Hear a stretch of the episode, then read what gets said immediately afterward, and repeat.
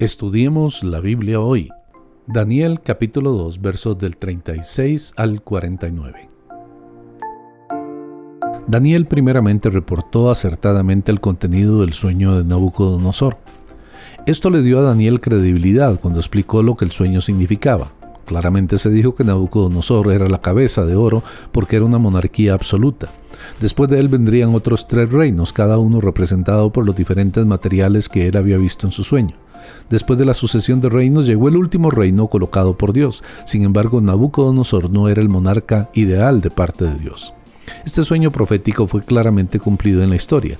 Tres imperios dominantes llegaron después de Babilonia, Medo-Persa, Grecia y Roma. La naturaleza de estos imperios fue exactamente reflejada en la imagen de que Nabucodonosor vio en el sueño.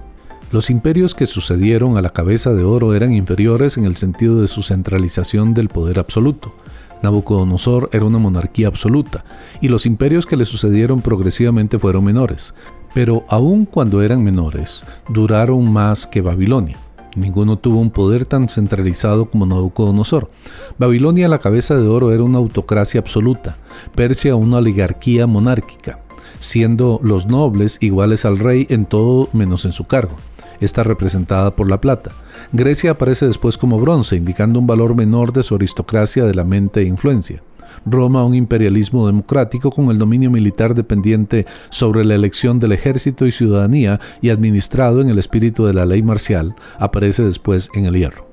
El tercer reino de bronce era aquel el cual dominaría sobre toda la tierra. En efecto, el imperio griego de Alejandro fue el más grande entre aquellos comparados con la imagen, excepto el gobierno final del Mesías. El imperio babilónico permaneció por 66 años, el imperio medo-persa por 208 años, el imperio griego por 185 años y el imperio romano permaneció por más de 500 años. La imagen final del sueño describe el cumplimiento de una profecía en el futuro. La piedra hecha no con mano desmenuzará una confederación de reyes representado por los pies de la imagen y luego el reino de Dios dominará la tierra ya que la historia romana no provee un cumplimiento de esta federación de reyes, el cual parece numerar días debido al número de los dedos de los pies y pasajes como Daniel 7:24 y Apocalipsis 17:12, esta profecía aún debe ser futura. Desde la caída del Imperio Romano no ha habido un imperio que domine al mundo de igual manera que Roma. Muchos han intentado, los hunos, Islam, el tan llamado Santo Imperio Romano, Napoleón, Hitler, Stalin, pero ninguno ha tenido éxito. Cada uno de ellos ha tenido un gran poder e influencia, pero nada en comparación al Imperio Romano.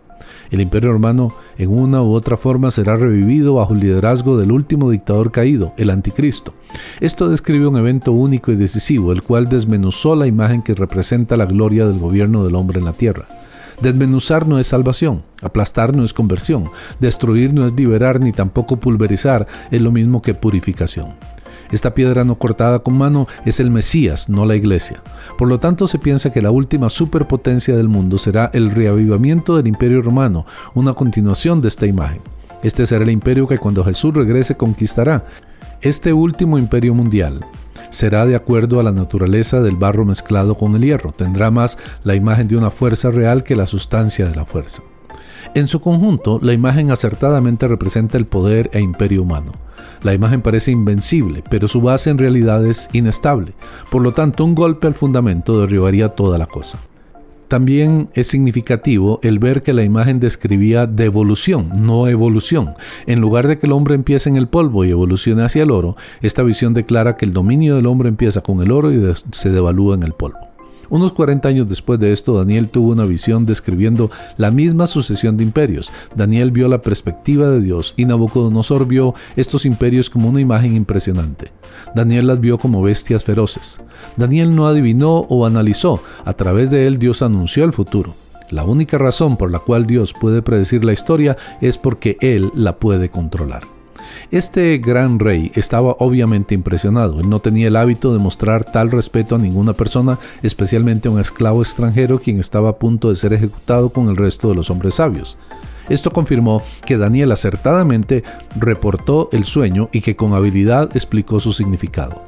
Nabucodonosor sabía que no era el mismo Daniel quien reveló estas cosas, sino el Dios de Daniel lo reveló a través de él. Daniel quería que la gloria fuera a Dios y así fue.